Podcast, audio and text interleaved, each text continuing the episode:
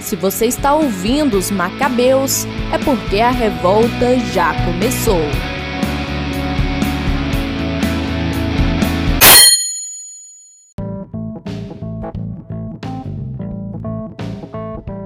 Fala pessoal, aqui é o Felipe e fé sem obras é igual mãe sem filho, não existe. Aqui é o Gabriel Jorge e eu quero ser um bem-aventurado misericordioso. Olá, me chamo Marcos Paulo e servir faz bem. Eu sou Matheus Jacinto e a fé sem obras é morta. Você roubou minha frase, vagabundo.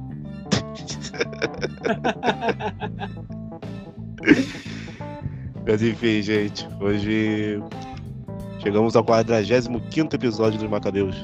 E vamos falar de um tema que eu já que eu, fui eu que sugeri lá no começo, mas até agora a gente não tinha trago, que é um termo que eu também conheci recentemente, que é a ortopraxia.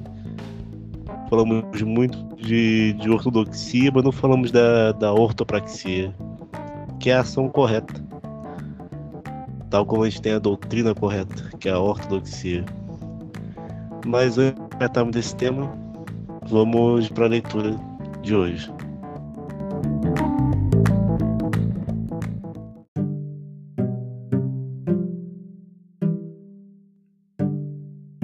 Haverá juízo sem misericórdia para aquele que não usou de misericórdia. A misericórdia triunfa sobre o julgamento.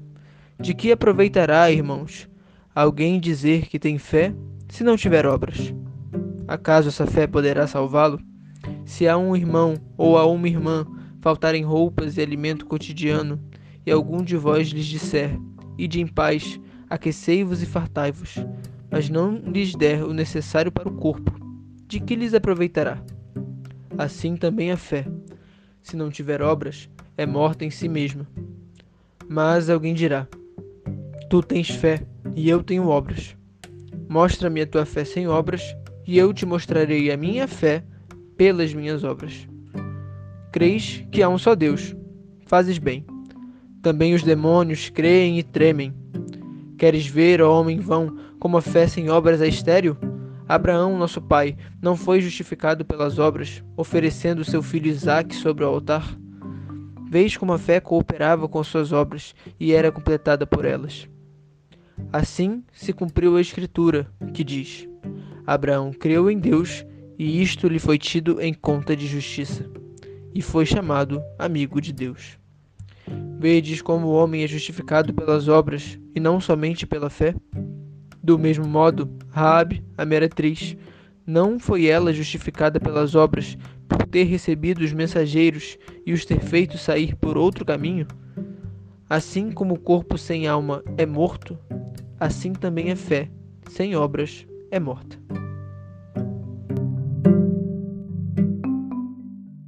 Vocês ouviram a clássica passagem de São Tiago, inclusive é cortada de algumas bíblias aí.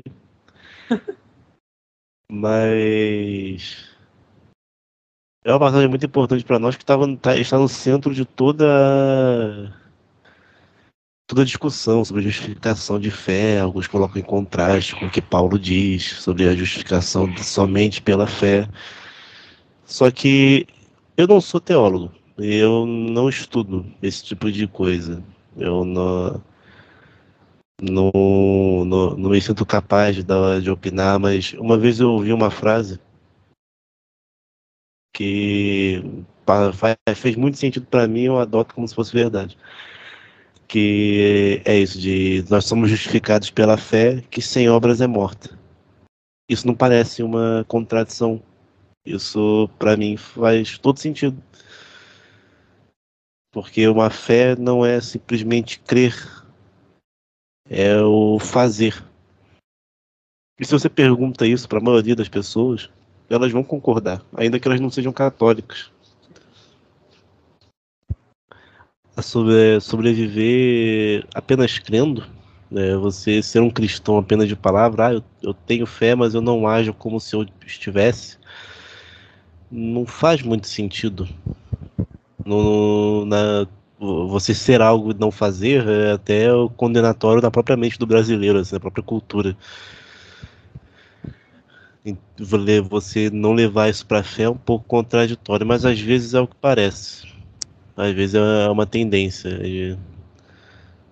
Vocês concordam com isso?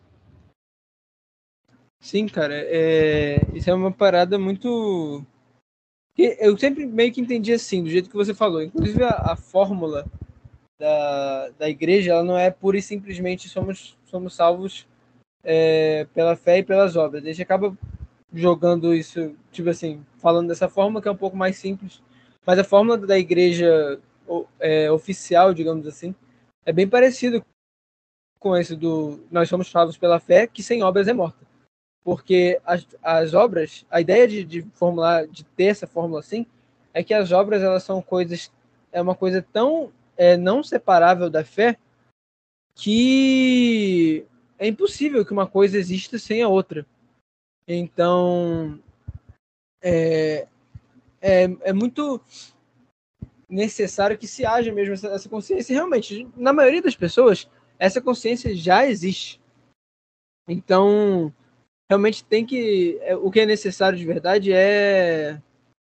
É mesmo refinar um pouco o entendimento das coisas. Porque é, se a gente começa a pegar versículos isolados da Bíblia, é, a gente consegue. Esse exemplo de São Paulo e São Tiago é um, talvez o mais clássico deles, mas a gente consegue pegar diversas aparentes contradições.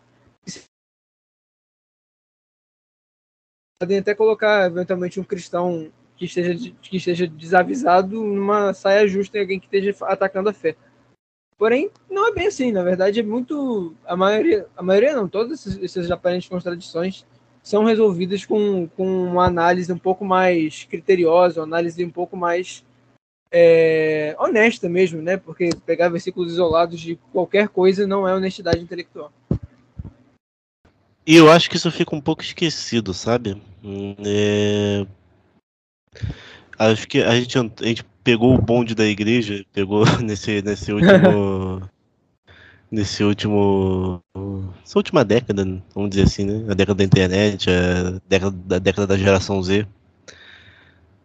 Com uma tendência muito grande de resgate da doutrina esquecida, vamos colocar dessa forma. Uhum. Onde você tem muitos blogs, muitos produtores de conteúdo que vão crescendo a cada dia mais, numa época que nem tinham esse nome. Mas é, é, é, é um, o acesso da internet vai trazendo inúmeras fontes novas, inúmeras uma quantidade de informação muito grande de uma doutrina católica que não está sendo ensinada ou que não é falada o suficiente nas paróquias, que você não aprende na catequese, no catecumenato da crisma. E de repente você começa a, a, a, ter que ler livros e incentivam você a que compre cada vez mais. E parece que há uma não que isso seja ruim não, nada disso é ruim na verdade que realmente a, a ortodoxia é importante buscar a, buscar a fé correta, o ensinamento correto, é importante. Mas parece que a gente passa por algum tipo de intelectualização da fé, sabe? Pô, isso é verdade. Inclusive. Se você dependesse Desculpa. de ler, dependesse de estudar, para que você tivesse uma. Um, um, vivesse um cristianismo legítimo. Aí vira um cristianismo de livros, um cristianismo de debate. Um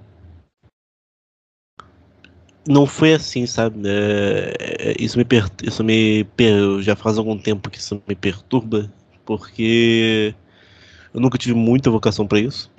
de ser pessoa que óbvio, eu gosto de ler, gosto de estudar. Eu sou de humanas, eu tenho, que eu sou, eu sou, sou, sou obrigado a gostar de ler e gostar de estudar. Mas fica uma coisa meio vazia e você esquece de fazer o básico muitas vezes você se perde, parece que se perde no nos embates doutrinais enquanto você não está nem rezando direito. Não está praticando a, as obras de caridade, as obras de misericórdia que é assim que sua avó foi católica, é assim que a maioria dos santos foram. Né? Nem na... Óbvio que você tem santos que chegaram pela via intelectual, santidade, mas a maioria deles não. E a realidade é essa, isso que as pessoas falam um pouco. A maioria dos santos não eram tão sábios assim. É, é, eram sábios por dom do Espírito, é, por, por, por, saberem o que é mais importante. Mas parece que a gente, até por um sentido comercial, nós passamos a, a esquecer esse ponto da, da ortopraxia, do agir corretamente, que é a base do cristianismo, que é nós nos transformarmos em Cristo e nós nos transformamos através da união com Ele, através das obras, através do que fazemos, nem sempre tanto do que pensamos ou do que lemos. E eu não acho que isso tem dado muito certo. Pelo menos, pelo menos a gente vê a igreja cada vez menos, com menos jovens e as comunidades cada vez menos unidas. Eu não sei se está indo para o melhor caminho. Tá, é, na minha parte eu analiso isso e eu sei muito bem de onde vem, sabe? É, vem do nosso orgulho, porque é tão mais fácil a gente ficar se perdendo em contendas, em disputas intelectuais, como se todo mundo fosse muito bem formado em tomismo, em filosofia, teologia, mas no trivium e no quadrivium, e a gente não põe a mão na massa, sabe? É tão mais fácil. É, ainda mais para a geração mais jovem, sabe?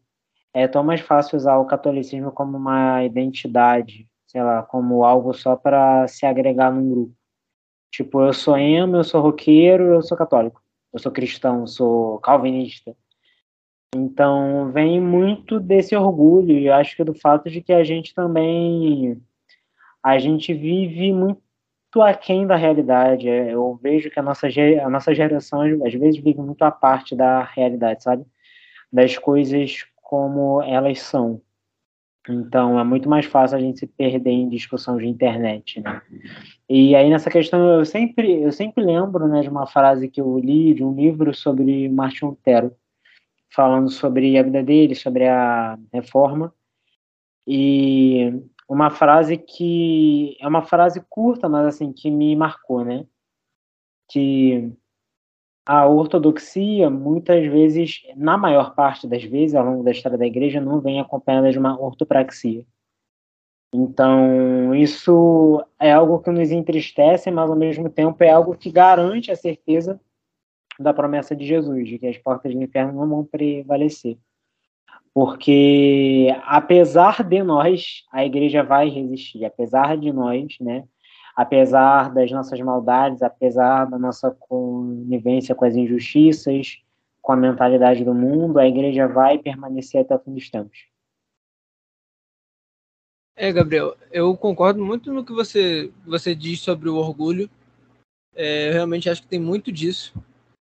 Só que ao mesmo tempo, é, eu acho que que é importante é, também falar sobre, tipo assim, uma realmente havia, ainda há, na verdade, é, uma defasagem, uma certa, uma certa falta mesmo de, de uma de catequese de qualidade em muitos lugares, enfim, do Brasil no geral. É, e aí eu acho que essa, enfim, aliado a outros fatores, um deles orgulho, é, um deles uma certa contra-contracultura, né, que, que de certa forma, um reacionarismo às mudanças que houveram nos, nas últimas décadas, enfim. É uma série de fatores, é, mas uma delas é realmente essa, essa falta de, de, de, uma, de uma catequese, de um ensino que seja que fosse realmente confiável, né?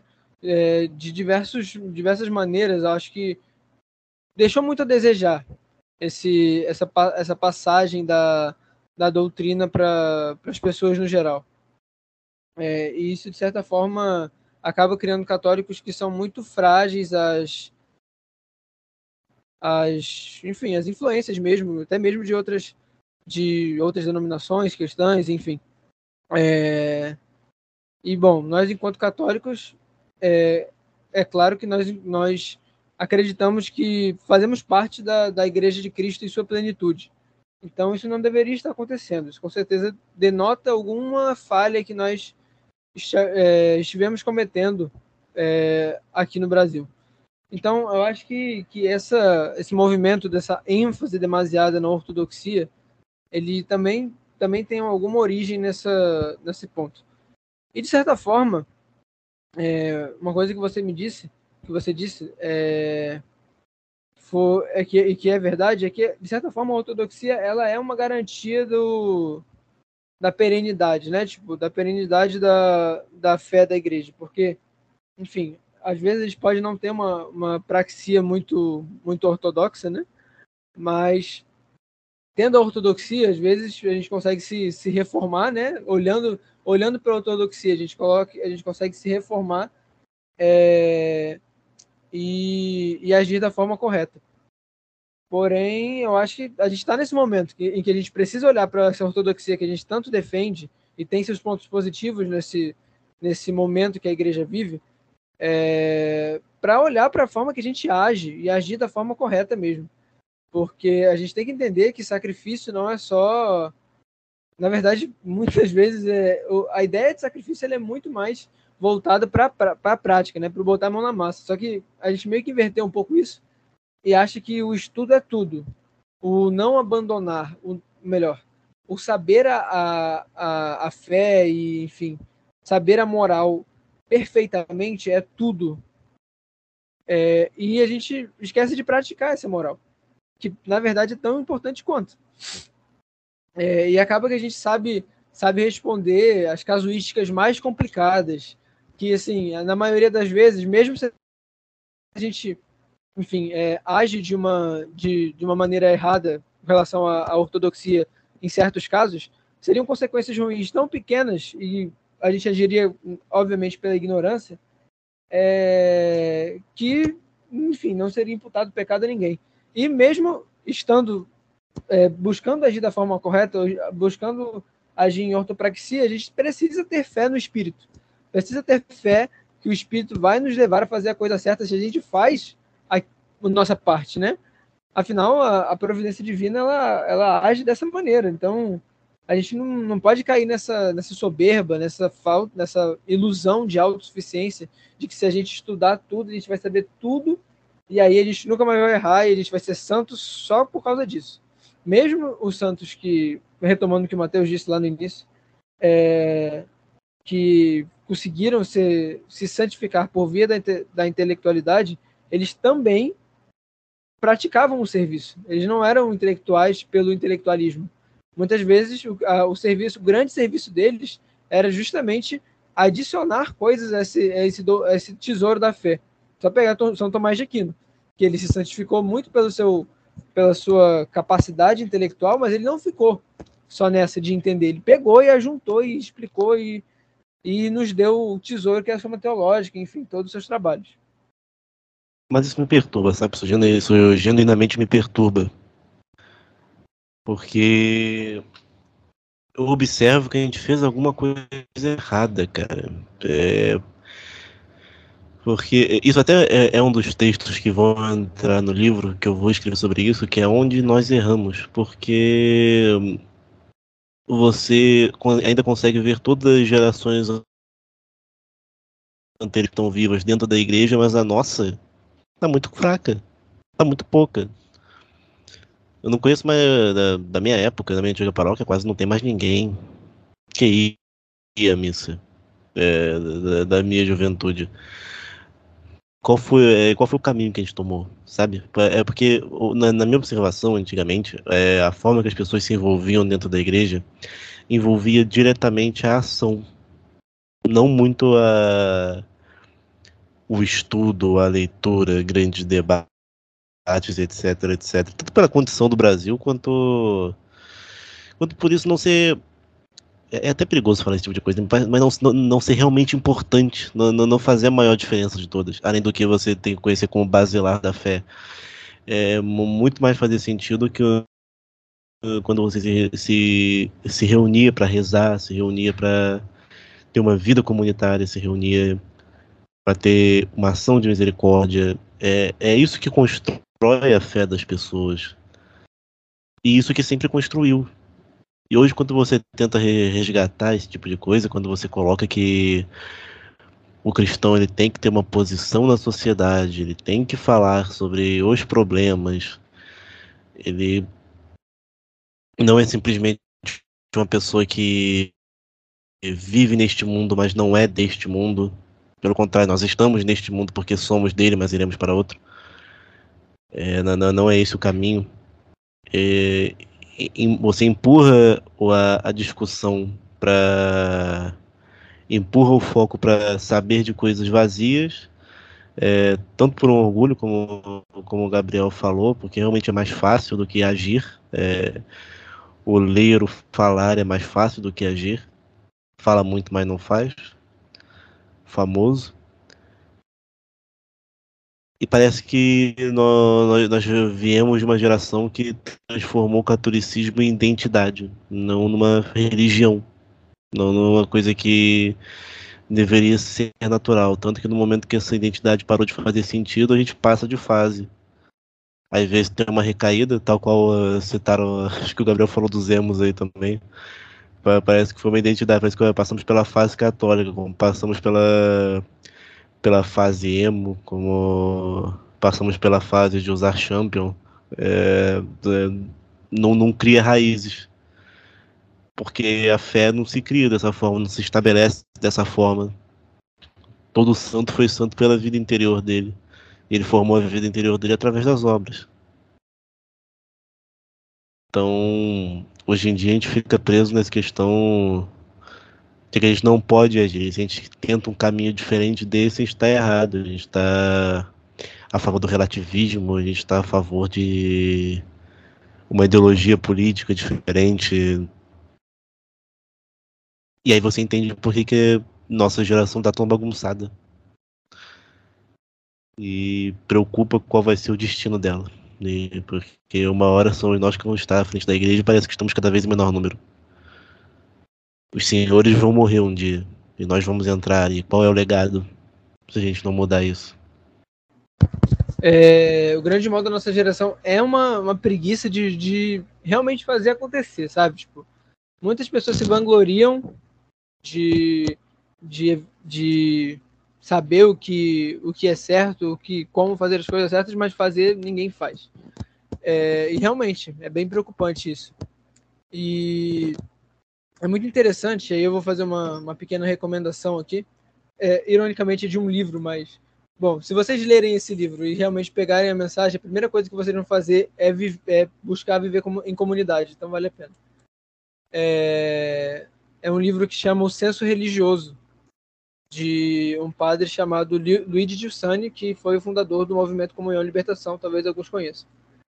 É, e esse, esse padre, ele foi um grande intelectual também, mas ele foi um intelectual, um grande é, apóstolo da vida em comunidade, da vida de fazer, de encontrar as pessoas e realmente botar em prática aquilo que a gente lê no, na, tanto no Evangelho quanto no, nos Atos dos Apóstolos, que os cristãos eram conhecidos pelo quanto se amavam. Como é que a gente vai amar um ou outro se a gente não se encontra, se a gente não vive junto, né? Então, é, Dom Luiz ele vai, ele vai muito por esse caminho. É, bom, ele era padre na hora que, no, quando ele escreveu o livro, mas eventualmente ele se torna bispo, por isso que eu chamo ele de Dom Luiz. É, e retomando até o que o, o que o Matheus falou, né? É, realmente, disso, dessa mentalidade meio mesquinha de, de falta de ação, a gente acaba não percebendo o quão, o quão o agir ensina. E não são só os livros que ensinam. O botar em ação, fazer as coisas ensina na prática. É... E às vezes ensina muito mais sobre a vida, sobre a fé, sobre o que a gente precisa fazer para trazer as pessoas para Cristo. É...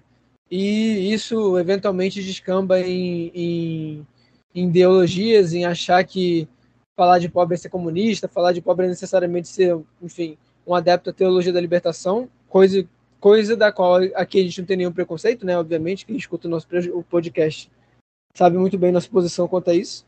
Mas mesmo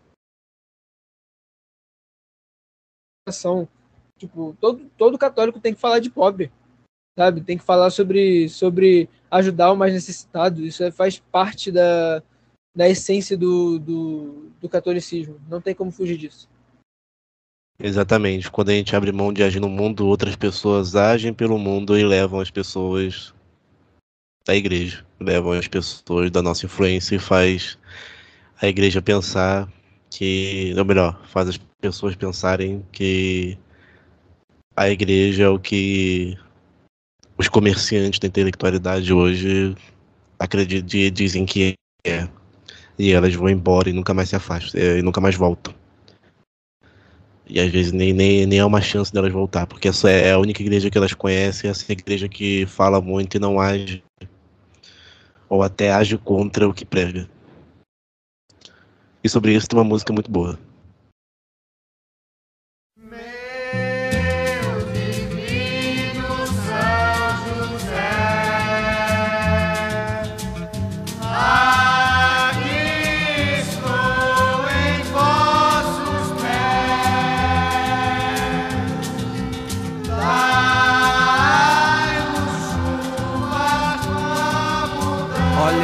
Vai passando a procissão, se arrastando que nem cobra pelo chão. As pessoas que nela vão passando acreditam nas coisas lá do céu.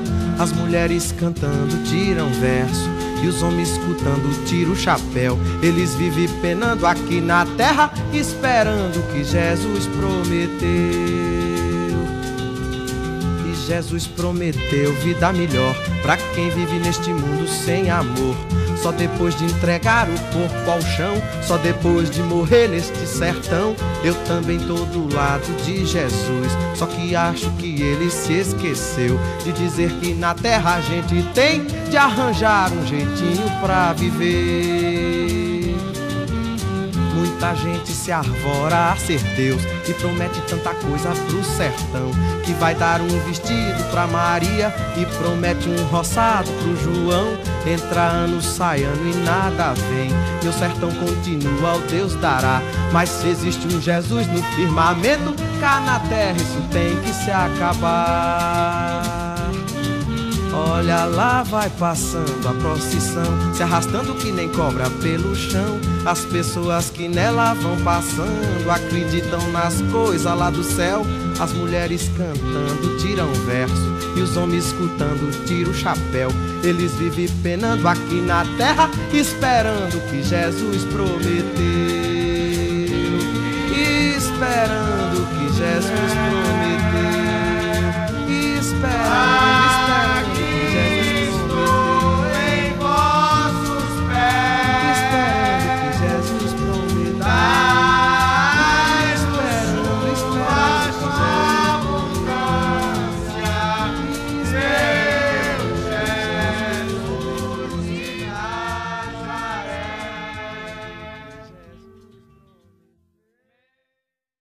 Pra mostrar que nem só de samba vive esse programa quando eu tô no controle. Coloquei essa do, do Gilberto Gil, que eu gosto bastante. E ela fala sobre essa realidade do, do sertão dos anos 60, de, de miséria, mas um povo com muita fé, eh, esperando uma, al- algo acontecer. Vive, vive à mercê, parece que a, a justiça, que na época, naquela época talvez ela nem escutasse nas igrejas, porque as leituras eram em latim, mas ah, a justiça que ele imaginava vir de Jesus Cristo, ela não vem. Ela, ela nunca acontece. Vira e mexe uma pessoa, promete um vestido para Maria, um roçado para o João, mas às vezes isso nem vem. Quando vem, vem pouco. E os representantes da fé que ela defende não agem. E, e às vezes quando alguém quer agir é retaliado pela realidade. Então, o que estamos fazendo nessa terra? O que. Qual é a nossa ação? Como a gente fala para as pessoas que o mundo mais cristão é um mundo mais justo quando todos dentro da igreja, ou melhor, quando, quando esse mundo que em tese é cristão, quando a gente vive num lugar que a, maioria, que a maioria são católicos, tanta injustiça ocorre diante dos nossos olhos e não há uma ação que de fato fazemos. Ou essas ações não são suficientes. Eu acho que temos a, a obrigação de fazer do mundo um lugar menos árduo. Porque Cristo fez do mundo um lugar menos árduo. Ele não era um sofista. Ele não ia para a praça subia, numa, subia no, numa coluna e pregava para os outros simplesmente. Eu não. É, é, é, outro dado da minha cabeça, mas eu acho que provavelmente tem mais, tem mais milagres do que ele fazendo, é, de fato falando, de fato pregando. Porque você convence muito mais as pessoas pela ação, não necessariamente pela ação mística, mas por, pelo que você está fazendo do que pelo que você está falando. É o exemplo arrasta, outra, outra frase pronta da cultura brasileira. E nós não seguimos isso, parece que isso falta um pouco pra gente. nós perdemos esse contato. A gente fica decidimos ficar perdido nessas picuinhas enquanto não tentamos fazer do mundo um lugar, um lugar mais justo. E as pessoas vão vir com aquele discurso: ah, não dá para fazer o céu na terra. É, aqui é para sofrer. No mundo, no mundo tereis aflições, mas coragem, eu venci o mundo. Só que ele também mudou o mundo. Mudou o mundo para sempre. E não, não, não só através do seu sacrifício e da sua ressurreição, mas enquanto ele esteve aqui. Cada passo dele foi de uma mudança no mundo. Então, que discussão vazia é essa? É, qual, qual é o interesse em querer colocar isso dessa forma? E aí, falando ainda né, de pessoas que vivem esse cristianismo que é construir o reino aqui e é tornar a vida mais leve, a vida mais justa, né, mais digna para as pessoas aqui, né? Porque a gente vai ser julgado com relação às boas obras que nós tivemos aqui, então, né? E essa, essa esperança escatológica, ela tem que é, empurrar a gente para agir no aqui e no agora. Não ficar olhando para o céu esperando, ah, Jesus vai voltar, ou esperando uma manifestação divina, ou esperando, sei lá, um sinal do céu. Inclusive, era essa postura dos cristãos de Tessalônica, né? E São Paulo dá um puxão de orelha neles, eles não queriam mais trabalhar, eles não queriam fazer mais nada, porque eles estavam esperando a vida iminente de Jesus. É, além de São Santa Dulce, né, nós tivemos uma santa não oficial, né, é uma pessoa que de fato tem uma vida santa, tem uma vida de radicalidade evangélica, mas não foi canonizada, pelo menos ainda, que é a irmã Dorothy Stang, né, que foi assassinada, martirizada, né, no campo, no Pará, se não me engano, em defesa das comunidades tradicionais lá na Amazônia. E ela mostra que realmente assim a, a esperança, né, a vivência do evangelho é uma vivência que te move a tornar a vida das pessoas e principalmente a vida dos mais pobres é, mais agradável, mais digna, né? É, você percebe que a, a, prática dela da misericórdia né, é uma prática não só pessoal, mas é política. Ela agia politicamente em favor daquela comunidade. E era uma ação tão contundente, né? que começou a incomodar muitos poderosos da região. E com a morte dela, que é uma morte que é realmente martirial, né? Você vê que ela, ela morre com a Bíblia na mão e recitando alguns trechos da Bíblia para, para o homem que vai dar os tiros nela. Tanto a irmã, tanto a irmã Dorothy quanto a irmã, a irmã Dorothy quanto a irmã Dulce é, eu os resgato como sentido de ortopraxia, porque são pessoas que tinham uma vida, uma vida interior tão grande que isso necessariamente precisava transbordar no cuidado para o outro. É aquela outra música, essa já é do Padre Zezinho, que é aquela do Jesus Cristo me deixou inquieto com as palavras que ele proferiu, nunca mais pude olhar o mundo sem sentir aquilo que Jesus sentiu. eles, elas, elas eram religiosas. Em, em tese, elas tinham direito de estarem reclusas. É, principalmente a, irmã Dulce, que era de, um, de uma congregação que não era ativa. Não era de vida ativa.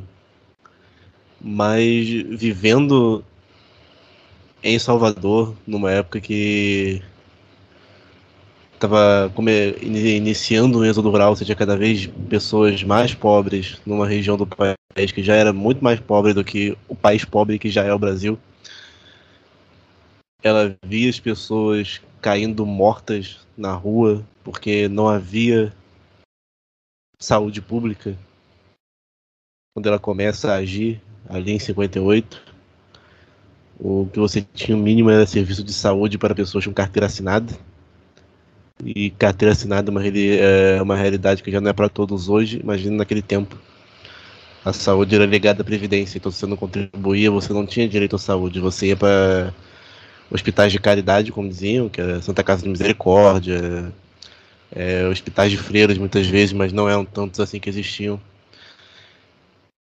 na esperança de você ser um dos milhares que seriam atendidos ali, ou você realmente morria. E sendo a esposa de um mestre que curou os doentes, via os doentes nas ruas e os curava, como ela pode simplesmente ignorar isso? Como ela recebe um dinheiro, vai na rua comprar algum mantimento pro convento dela, coisa que ela tinha o direito de fazer. De certa forma, você não vai julgar ela por fazer isso, por ir voltar. Mas olha pra, uh, pra rua e as pessoas estão moribundas. Então ela faz o simples que ela consegue. Ela começa.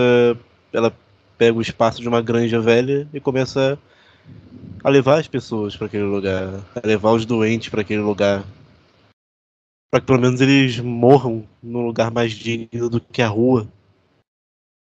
E a partir daquilo ela conseguiu fazer obras gigantes. Ela conseguiu fundar o Hospital Santo Antônio lá que está passando por dificuldade. Graças a Deus eu tive a graça de poder ver. de poder estar diante da, das relíquias dela, poder visitar o lugar. E era uma santa que me inspira demais. A irmã Dorothy Apenas um, apenas um pequeno disclaimer. Doem as obras da Irmã Dulce. Isso. Se vocês puderem, é... façam doações. Ah. Só isso. Ajudem as obras sociais Irmã Dulce, porque ela é do SUS, mas. Ela pertence ao SUS, mas o SUS não sustenta ela. Ela precisa de, ela precisa de ajuda. A irmã Dorothy, ela é uma missionária americana é, é, uma, é uma religiosa americana, ela já é de vida ativa, mas ela vem se missionária no norte do país, ali no estado do Pará. Se não me engano, ela chega ali na década de 70 e ela encontra uma realidade muito difícil que você está no meio de uma algo que o Estado brasileiro vai chamar de reforma agrária, mas não, não, não é reforma agrária, não foi reforma agrária.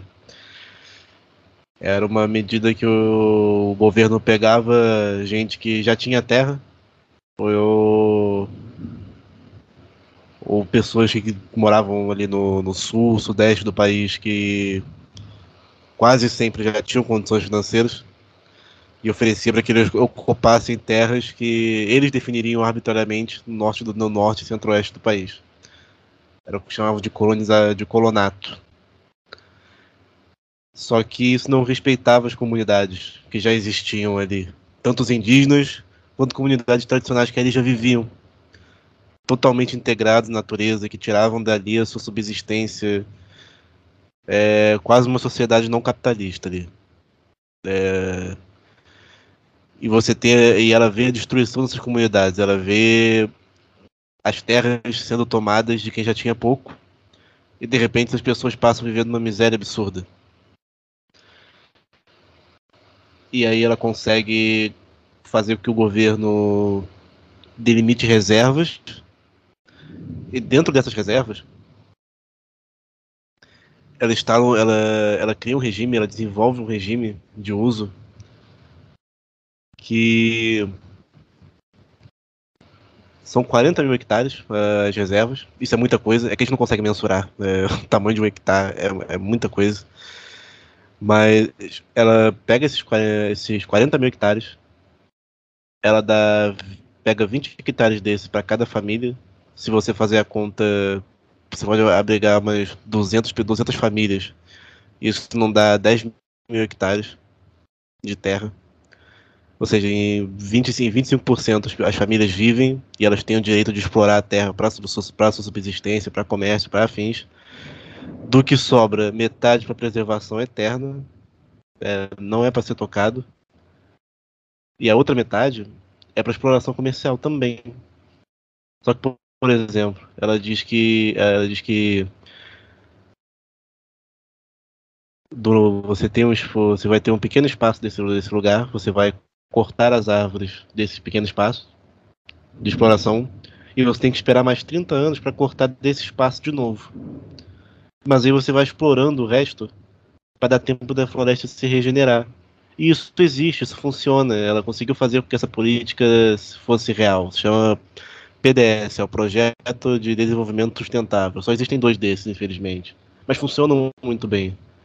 Porque pedacinho que você tira dessa exploração madeireira que você pode fazer, onde você espera a floresta se regenerar, você gera tipo 3 milhões, 4 milhões em comércio, que ficam para aquela cooperativa de pessoas. Só que ela foi morta. Ela foi morta simplesmente por buscar justiça. Por dar dignidade a essas pessoas que estavam sendo mortas. Estavam tendo o direito à sua vida retirada e como ela ia catequizar pessoas que estavam perdendo tudo. Pessoas que estavam perdendo tudo para outras pessoas que dividiam o banco da missa com elas. Para padres que muitas vezes casavam essas pessoas, atendiam a confissões, participavam de jantares e festas na casa desses, dessas pessoas. Qual o sentido?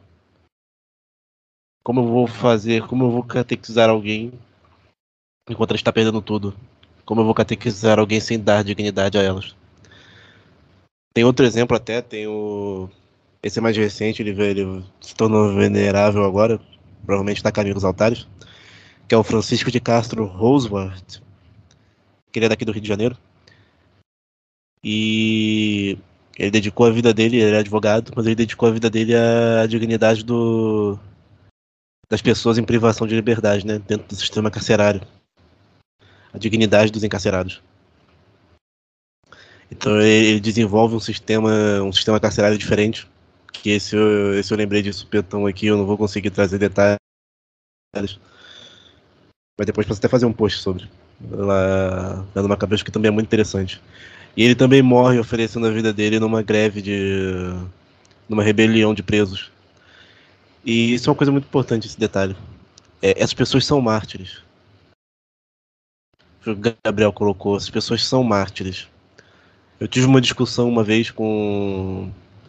há muitos anos atrás, numa rodinha tradicional que eu fazia parte.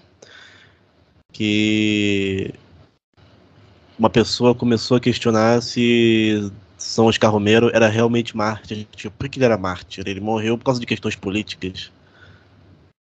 Eu falei, não, ele não morreu por causa de questões políticas. Ele tava. Isso que eu nem tinha a cabeça que eu tenho hoje, mas na minha época já parecia errado se questionar isso. Já parecia errado questionar isso. Eu falei, não, ele não morreu por questões políticas. Ele é um pastor protegendo o povo dele, lutando pela dignidade do povo dele. Não, não, não são questões políticas. E nenhuma dessas pessoas morreram por questões políticas. Padre Jósimo, outro grande exemplo, também não morreu por questões políticas. Ele morreu porque ele estava defendendo a dignidade das pessoas. A dignidade do povo de Deus. Dando a justiça que a Escritura clama a ela. Dando a dignidade que, ela, que o Senhor disse que ela deve ter.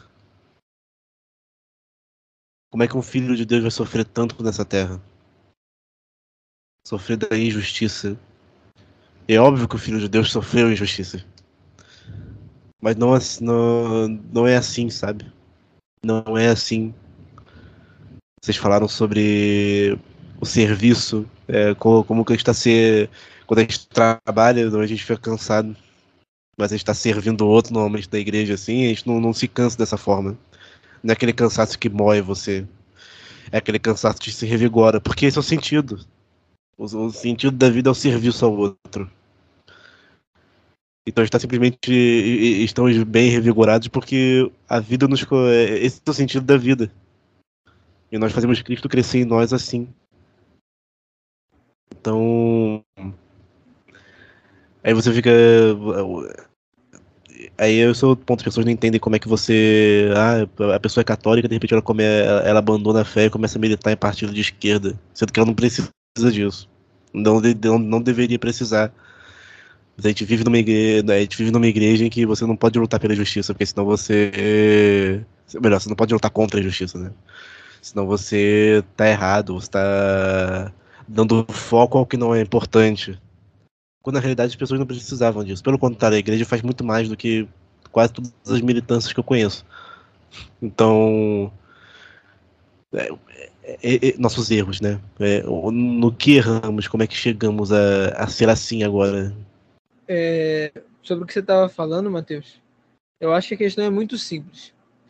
Se uma pessoa defende a dignidade do, do mais fraco, do, do, menor, do enfim, do mais necessitado, porque segue aquilo que Cristo disse no Evangelho, de que, de que aquele que ajuda o mais necessitado, enfim, estou resumindo a passagem, né? Mas aquele que ajuda o necessitado ajuda ele, se essa pessoa vê Cristo né, nesse, nesse necessitado e morre por causa disso, ela morreu por causa de Cristo. Se isso não é ser Marte, bom, então eu acho que eu preciso reaprender é, a, a, a definição de Marte, porque essas pessoas morreram por Cristo. Elas morreram talvez não por uma perseguição é, religiosa tão, tão escancarada, mas é uma perseguição dos valores religiosos, dos valores católicos, dos valores cristãos. Então, sim, essas pessoas são obviamente mártires e devem ser tratadas dessa, dessa maneira, com todos os louvores que o mártir deve receber. Então, eu acho que é muito importante a gente ter isso em mente sempre, sabe? Porque no mundo onde cada vez mais é, a igreja corre o risco de ser raptada por uma ideologia ou outra, a gente tem que sempre se ficar atento a nunca estar servo dessas ideologias. Afinal, nosso único Senhor é Deus, nosso único Senhor é Jesus Cristo. Independente do que uma ideologia fale ou não para fazer, a gente tem que fazer o que ele manda, o que ele quer de nós. Fazer, né? Não só saber, não só saber o que é certo, mas fazer o que é certo. Ah, eu, eu acho que já a guisa de conclusão, né? A gente poderia falar de uma dezena de santos, principalmente aqui nas últimas décadas na América Latina, é, de pessoas realmente santas que viveram uma vida em defesa do povo, na prática da justiça e foram perseguidas por isso. E justamente por terem sido perseguidas, herdaram o reino dos céus, né? É, o Mateus citou a, a, vida mística, né, a vida interior profunda de uma irmã Dulce, de uma irmã Dorothy, é, exatamente por fazerem parte de congregações, né, eu poderia citar também Santa Teresa de Calcutá, que de fato tinha, tinha experiências místicas, né, tinha, tinha locuções interiores, que escutava a voz de Jesus, que a impulsionava a fazer algo pelos pobres de Calcutá. É, eu poderia citar o caso de Santo Oscar Romero também, do Dom Alder Câmara, que a gente já falou aqui, volta e meia fala. Aí eu, particularmente, gosto de uma figura que é bem controversa, que é o padre Camilo Torres, lá da Colômbia. Enfim, é, são uma nuvem de testemunhas, né, para usar os termos do, do autor da carta aos Hebreus. Não vou falar que São Paulo, porque ninguém sabe se foi.